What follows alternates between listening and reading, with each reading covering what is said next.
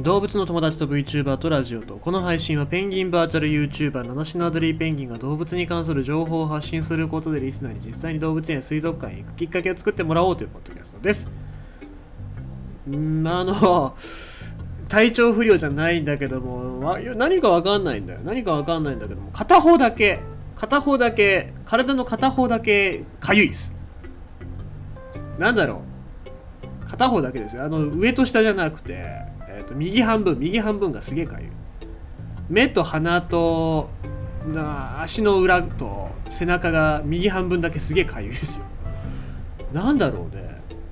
まあ、花粉が今すごい飛んでるから花粉症かなと思ったんですけども僕花粉のアレルギーは持ってなくてなんだっけ豚草豚草のなんかアレルギーみたいなのは持ってるので、まあ、草がいっぱい生えてるとこには近づきたくないんだけどなんか右右半分だけすげえかゆい。で目もかゆくてさ鼻からもすごい水が出てきてだからなんだろうなと思って。花粉症ってそういうことあんのかね？アレルギー性のあれってそういう半分だけとかってあるのかね？まあよくわかんないんだけどもとりあえず今のところセルフで診断してる感じだともしかすると寒暖差のアレルギーかなと。今日23度か。福岡県は23度っていうことだったんで23度と、まあ、この間まで10度以下とかだったからさ雪降ってたしさこれでちょっと体調崩したのかなっていうところがあったのでまあ、もしかすると寒暖差でそのアレルギーみたいなやつで、えー、半分だけかゆいそんなことあんのかね？まあわかんないですけどもあの医療従事者の方ぜひとも教えてください。はい。さあ、えー、ということでございまして今日の、えー、ニュースなんですけどもちょっと最近犬が多くてごめんなさいなんですけどもこの辺のニュースってちゃんと読んどかないといけないと思ったので読んでおきたいと思います、えー、コロナ禍のペットブームに懸念高まる飼育放棄増加。愛護団体命に責任をということで。新型コロナウイルス化が長引く中生活に癒しを求めてペットを飼う人が増えている。需要の高まりで取引価格が高騰する一方思ったより大変と購入してすぐに動物愛護団体に保護を頼むケースも増加。各団体は安易な購入で動物が捨てられることを懸念し命を扱う責任を忘れないでと訴えるというわけでございます。まあ、この間も話してた通り動物、まあ、犬とかそういう、ペットの需要っていうのは増えてるわけでございますね。でやっぱりそのコロナ禍において動物を飼育し始める人っていうのが増えてきてはいるわけなんですけどもその中で増えた分捨てられる動物っていうのも増えてるみたいでございます、えー、特に犬なんかもそうでしょうね。一般社団法人ペットフード協会によると昨年新たに飼われた犬と猫はどちらも全、えー、推計で前年よりも6万匹以上増加した。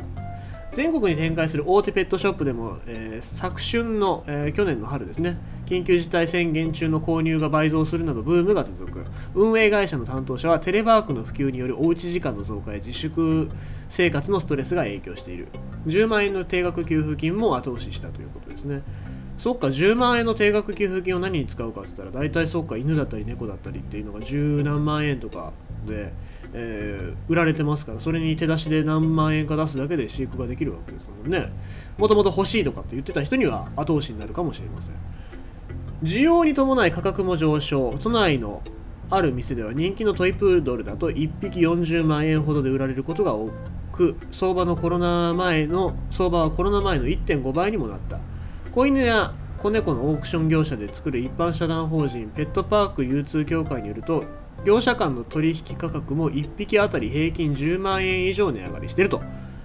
いうわけですね、ま、値上がりしてるっていうことはそれだけ値上げをしても買う人がいるっていうことですね。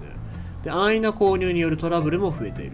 NPO 法人みなしご救援隊、えー、犬猫譲渡センターの東京支部には飼い始めて間もないとみられる生後1年未満の子犬や子猫の保護依頼が急増。週に23匹引き取ることもある。店ではおとなしかった。匂いが気になる。と身勝手な理由を口にする飼い主もいるという。飼った後のこと想像できなかったということはあるんです。僕は